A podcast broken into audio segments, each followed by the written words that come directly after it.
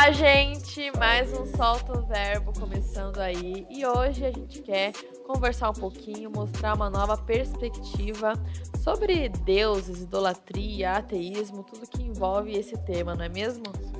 É, tem algo muito interessante que você pode perceber se você for estudar história e tudo mais, desde a antiguidade, percebe-se que o ser humano sempre quis se conectar com algo a mais, né? com uhum. algo além dele.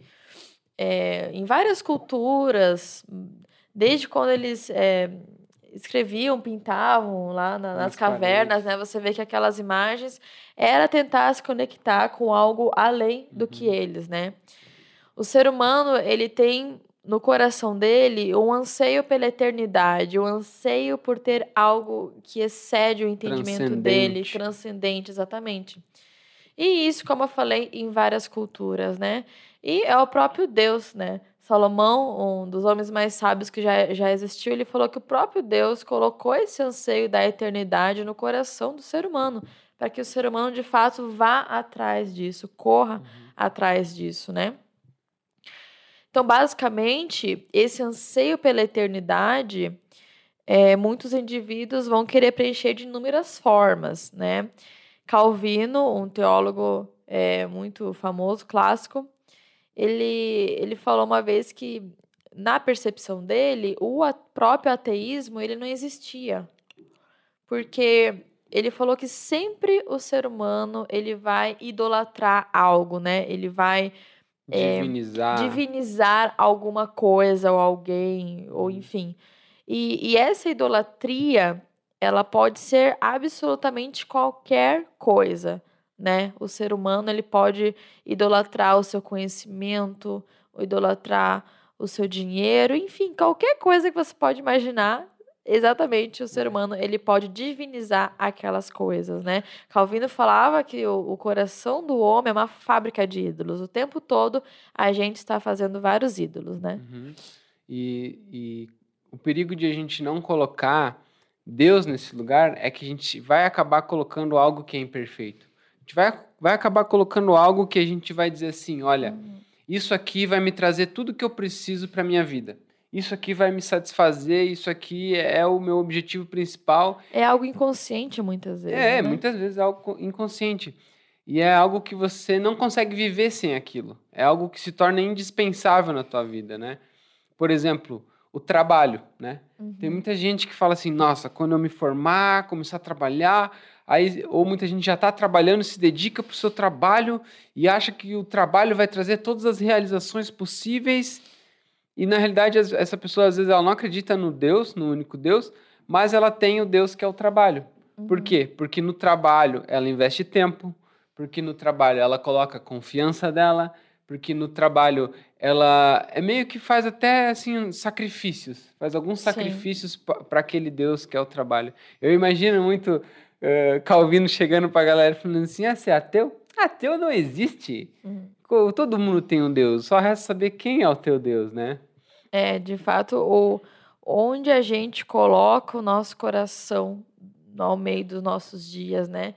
Um dos exemplos que eu gosto muito é o próprio relacionamento. Quando a gente acaba divinizando uma outra pessoa, uhum. e na maioria das vezes a gente é inconsciente que a gente faz isso. A gente não fica, ai, agora eu vou fazer dele um Deus. Não, a gente é algo muito inconsciente, né? É. Então, por exemplo, quando eu creio que o Eric ele é o dono é, da minha vida, que ele vai prover toda a felicidade que eu preciso, toda a segurança que eu preciso. Eu só me sinto bem com o Eric. Eu esqueço de todas as pessoas porque eu só quero estar com o Eric. Sabe, inconsciente, eu, eu, eu no fundo do meu coração, eu creio que eu sou realmente só feliz quando eu estou com o Eric, né? E aí eu idolatro o Eric.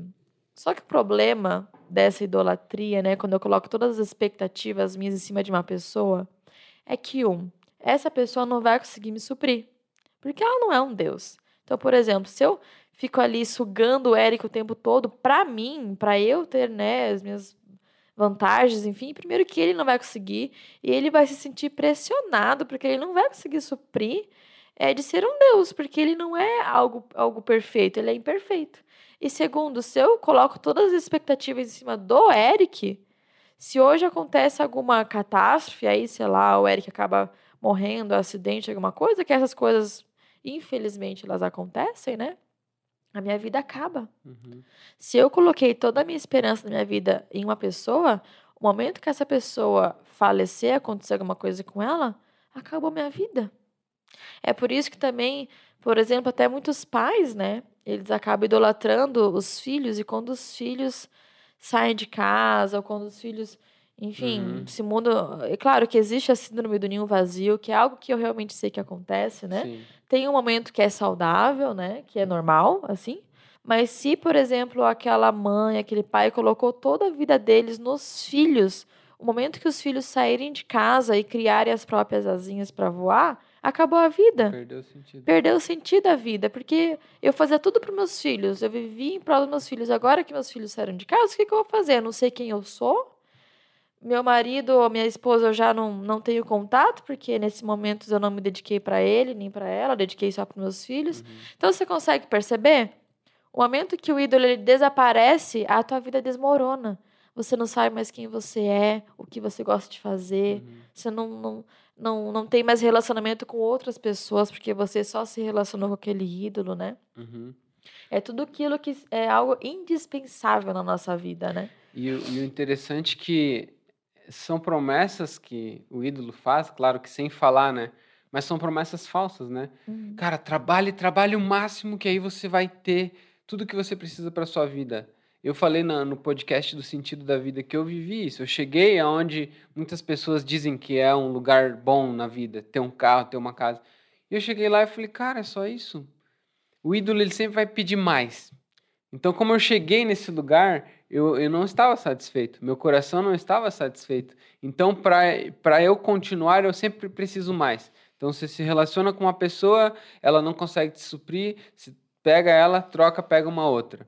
Você chega num lugar, compra um carro, o carro não tá bom, você precisa sempre mais, sempre mais, sempre mais, sempre mais. E, e são promessas falsas, porque esses ídolos não vão conseguir trazer aquilo que só Deus pode trazer no coração, Sim. né?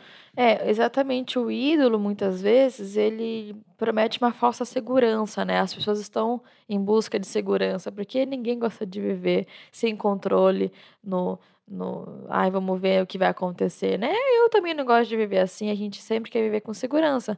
Porém, muitas vezes a gente coloca a gente vai atrás de tanta segurança, tanta segurança, e muitas vezes essa segurança se desmorona rapidinho. Eu vou dar um exemplo. Digamos que você é, hoje conseguiu muito dinheiro, comprou vários imóveis, enfim, várias coisas, conseguiu uma independência financeira, né? E está estabilizado, você tem segurança no dinheiro, sabe? O que aconteceu, o seu dinheiro ele pode suprir você. E que bom, né? Que bom ter Sim. isso, né? Porém, quando você coloca toda a sua esperança naquilo, a gente sempre acha que isso nunca vai acontecer, catástrofe, mas elas acontecem. Digamos que hoje acontece alguma coisa, é, alguma coisa muito ruim, um terremoto, não sei, né? Até a guerra, por exemplo, agora na Ucrânia, quantas pessoas perderam várias É. casas e várias coisas, né? E aí, por um, por um milésimo de tempo, assim, você perde tudo aquilo. Tudo aquilo que você construiu a vida inteira, que você dedicou tempo, sabe? Você, em pouco tempo, você acaba perdendo tudo É. aquilo. E aí, se o teu coração estava naquelas coisas, meus queridos, aí a tua vida fica sem sentido. Você não sabe o que fazer, porque tudo que você tinha acabou indo embora, né? É. Talvez seja por isso que o primeiro mandamento que Deus deixa é amar a Deus sobre todas as coisas, acima de todas as coisas, com todas as tuas forças. Porque Deus, ele consegue suprir isso que o ídolo não consegue suprir. Deus consegue satisfazer o que esse ídolo não te satisfaz. E, não- e Deus não pede para você amar ele porque ele é um Deus egoísta, porque ele quer ser adorado. Nossa, mas que Deus é esse? Deus não precisa de você. Mas ele, ele dá esse mandamento justamente porque ele sabe que todas as outras coisas que entrarem no lugar dele vão te escravizar de alguma forma, vão te aprisionar de alguma forma. Eu lembro de um exemplo do, que o Timothy Keller dá no livro dele sobre um rapaz que ele colocou toda a sua esperança no, no trabalho. O objetivo da vida dele era trabalhar para trazer um sustento para a família. E esse homem ele trabalhou, trabalhou, ele trabalhou tanto que ele não tinha mais tempo com a família. Aí o que aconteceu? Que o esse- ídolo muitas vezes engana, né? Exatamente, ele, ele acaba te enganando. Ele trabalhou tanto que ele não tinha tempo para a família E aquilo que o ídolo prometeu para ele que ia dar, que era uma vida confortável para a família, no fim ele tirou. Então o ídolo ele, ele te promete algo, mas no final ele te tira aquilo. Porque no final, muitas vezes, até, sei lá, a esposa, os filhos não aguentam mais que o marido está trabalhando Exatamente. e acabam divorciando, acaba deixando, né? E ele fica sem nada. É. Eu lembro também de um, de um outro ídolo, uma mulher, ela, enfim, mãe solteira, uma vida muito difícil. E ela ela precisava de dinheiro para manter o filho dela, né? Uhum. E aí nisso ela acabou indo para prostituição. Ela foi só com a, só a fim de poder manter o filho dela, de poder dar uma vida confortável e digna para o filho dela. Só que entrando lá, ela aquilo começou a mexer com ela, com a cabeça dela, a ambição começou a vir. E depois de um determinado momento já ela só queria saber mais do dinheiro e o filho já ela já acabou se esquecendo daquilo. E ela começou a fazer tanto aquilo que ela acabou depois perdendo a guarda do filho. Aconteceu várias coisas. Ou seja, ela foi com o objetivo de é, pelo amor ao filho e no final ela perdeu o filho, né? Porque isso engana a gente. A gente não está aqui demonizando o dinheiro, demonizando Exatamente. essas coisas. O dinheiro é necessário, o dinheiro ele é essencial, ele nos é, protege de muitas coisas. Até a viver. própria Bíblia fala isso, que o dinheiro ele protege de muitas coisas. Não tem como viver sem dinheiro. Né? Exatamente. Porém, é, existem. Quando a gente coloca o nosso coração em certas coisas, como o dinheiro ou outras coisas também, o momento que a gente perde aquilo, acaba. É isso que a gente está falando sobre o coração, né? Quantos casamentos, uhum. quantos relacionamentos no altar se promete ficar com a pessoa na saúde, na doença, na pobreza, na uhum. riqueza, acontece alguma coisa, acabou. Acabou aquele relacionamento, porque o relacionamento estava focado em dinheiro ou em outras coisas, né? Então, esse é o problema do, do, do ídolo. Hum. E o, como o Eric citou aqui, o Timothy Keller, ele é um autor também, teólogo muito bom. Ele escreve livros muito bons mesmos. Muito e tem um livro dele muito bom que aborda esse tema, que assim, eu acho que toda pessoa deveria ler. O nome do livro é Deuses Falsos. É bem interessante. E nesse livro, já no início, ele mostra como que antigamente é, as pessoas, elas tinham, os indivíduos tinham outros deuses, né? Como Afrodite e todos esses Sim. deuses, né? Que a gente vê ali na história. Só que muitas vezes a gente hoje não tem esses deuses, assim, a gente não vê eles, mas eles ainda estão lá, mas eles mudaram um pouco. Uhum. E daí ele cita bem assim: Podemos não nos prostrar para a deusa Afrodite hoje, mas muitas jovens são levadas à depressão e disfunções alimentares por uma preocupação obsessiva com a imagem. Ou seja, a gente não é, endeusa ali a Afrodite, mas ao mesmo tempo quantas meninas, né, estão, estão sofrendo, eh, chegando até o suicídio por ter uma obsessão com a sua imagem, né, por ter essa idolatria com a própria imagem. Né? Ele uhum. fala hoje a gente não tem mais os templos para os deuses que tinha antigamente, mas hoje o templo pode ser um shopping, pode ser um templo de um deus, uhum. a academia pode ser o templo de um deus né? Então, a, ainda estão lá, ainda, ainda está aqui os ídolos, mas uhum. só de uma forma diferente, né? é. né? E o, e o lance desse, desse Deus falso, né? Ou desse ídolo que a gente cria, é que ele geralmente é algo que a gente mais ama. Percebe? Aquilo que você mais ama pode se tornar o seu Deus, ou pode estar sendo o seu Deus. E o lance é o seguinte: quando você ama algo, inevitavelmente você se torna parecido com aquilo. Então, você se torna parecido com, com o teu Deus.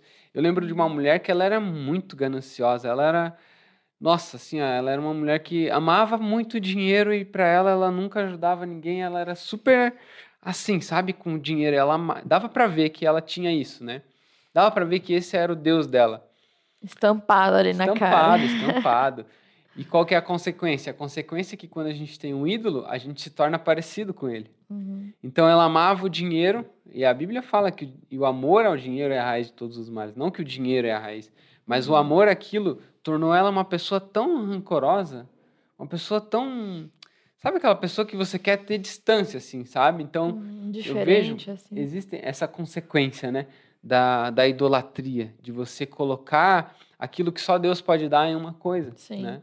E, e a idolatria, queridos, ela pode ser qualquer coisa. Que a gente falou mais sobre o dinheiro, mas ela pode ser absolutamente qualquer coisa. Por exemplo, saúde é algo bom, não é? Ter saúde é algo muito bom. Mas você pode criar uma obsessão pela saúde, de viver a sua vida em prol de saúde, de pesquisar coisas.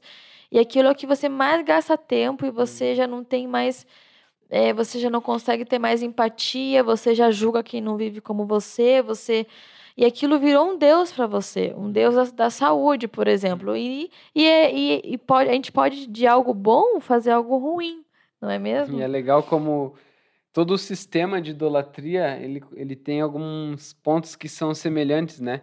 Por exemplo, assim, todo o sistema de idolatria, ele pode ter um templo, né? Se você for idolatrar o teu corpo, a academia pode virar o templo. Uhum. Né? Se você for idolatrar o dinheiro, o shopping center pode ser um templo. Uhum. Né? Eu ou lembro... uma marca específica, ou o próprio Insta Instagram. Exatamente. Né? Ele pode ser o teu santuário, né? Que você cultua aquele Deus, que é. você dedica tempo àquele Deus, investimento naquele Deus. Eu lembro de um documentário que a gente assistiu na faculdade que mostrava a realidade de, de dos chineses trabalhando. Uhum. E, cara, eu consegui identificar, assim, certinho todos os elementos da idolatria, né? A empresa era o santuário, era o templo de adoração. O eles faziam tudo lá, até casavam até dentro da empresa, né? Tudo, tudo eles faziam lá. A empresa e, assim, tudo. O, o, o cara que era o mais top era o que mais se dedicava. Então, quanto mais ele trabalhava, quanto mais horas ele trabalhasse, mais ele ia ser reconhecido, né? E, e, e, o chefe da empresa, o patrão, era como se fosse o Deus. Quando ele entrava, todo mundo se colocava numa postura assim e tal. Mas é uhum. engraçado, né? Então as pessoas se tornam muito parecidas uhum. com esse Deus, né? Então não é, não é, não é, não criticando a China, mas isso mostra também um, um pouco por que, que a China é tão produtiva, sai sim, tanta coisa sim. de lá, né? É, também o ídolo está muito atrelado à felicidade, né? A gente cai no engano de que se eu, quando eu tiver aquilo, eu vou ser feliz. Aí você vai, você trabalha, você consegue dinheiro, aí você compra, sei lá, aquele negócio que você tanto queria. E aquilo lá te dá uma felicidade, sabe? Dá uma uhum. felicidade momentânea, claro que, claro que dá.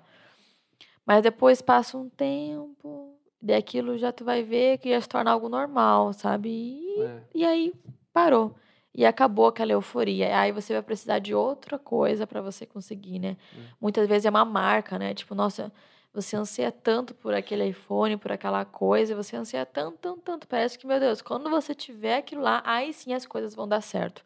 Aí sim você vai conseguir trabalhar melhor, aí sim vai dar tudo certo. Hum. Aí você vai lá, você trabalha e você compra o iPhone. E eu não tô indo contra iPhone, a gente tem iPhone, né?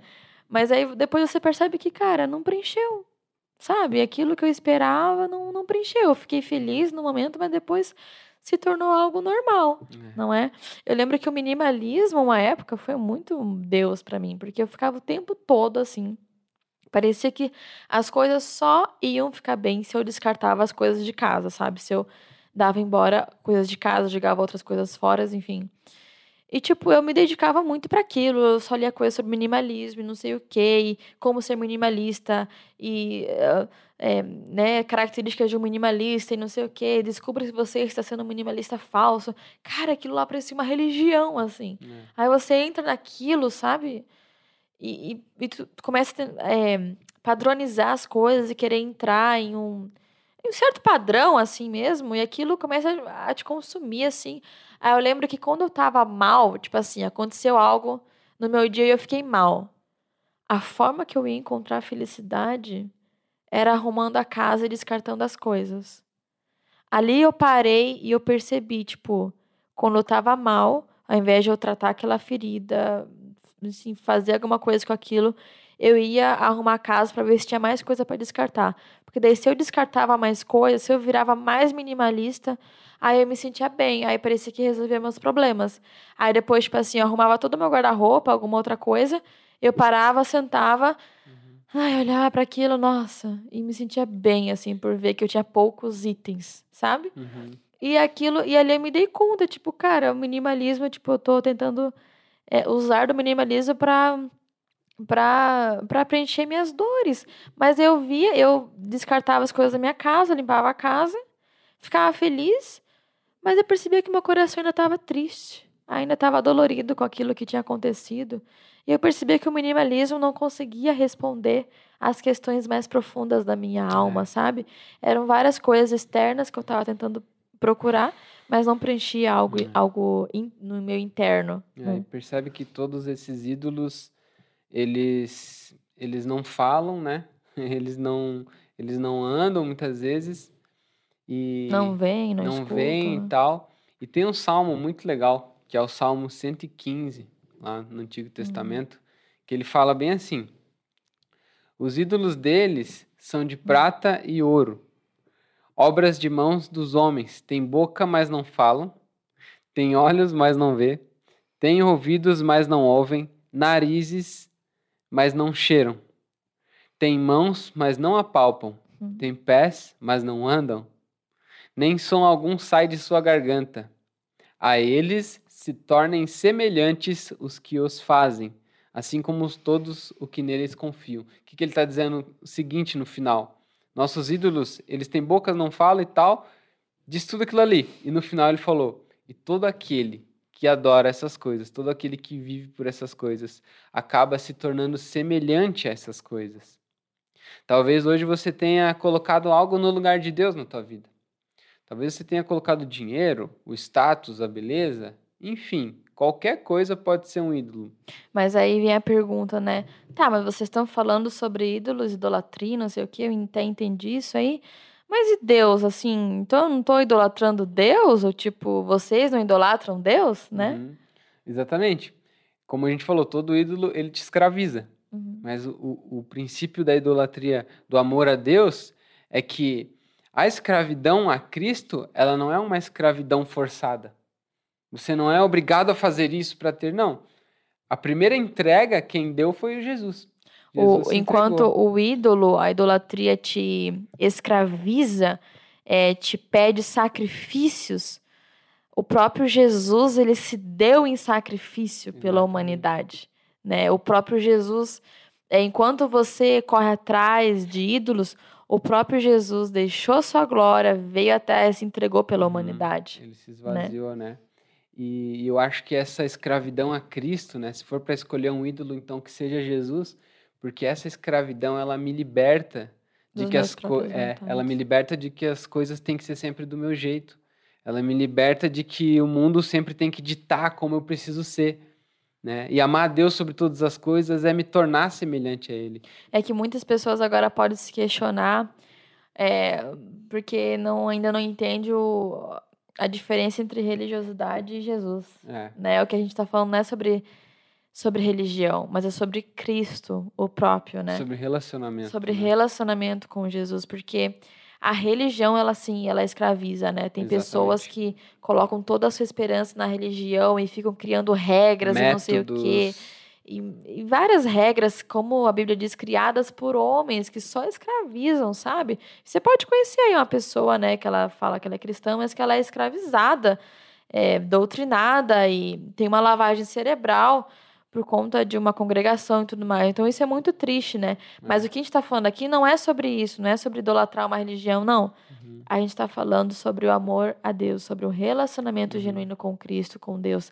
E quando a gente tem esse relacionamento genuíno, genuíno com o Pai, ele te liberta. Exatamente. Ele não te escraviza, ele liberta você. E isso é magnífico, é. né? E talvez hoje na tua vida você percebeu que você tem algum ídolo no teu coração você percebeu que talvez hoje você não tem mais o brilho no olhar. Você tem boca, mas não fala. Talvez a tua boca não fale mais palavras boas para as pessoas. Você tem olhos, mas você não vê, você não, não consegue ver as coisas, as pessoas do teu lado, você não tem sensibilidade. Você tem mãos, mas as tuas mãos só servem para ti mesmo, só servem para você ter mais, ou só serve para você ficar mais bonito, só serve para você, enfim. Tua mão não, não serve mais para dar consolo, para dar carinho, para tocar em pessoas, para ajudar pessoas, né?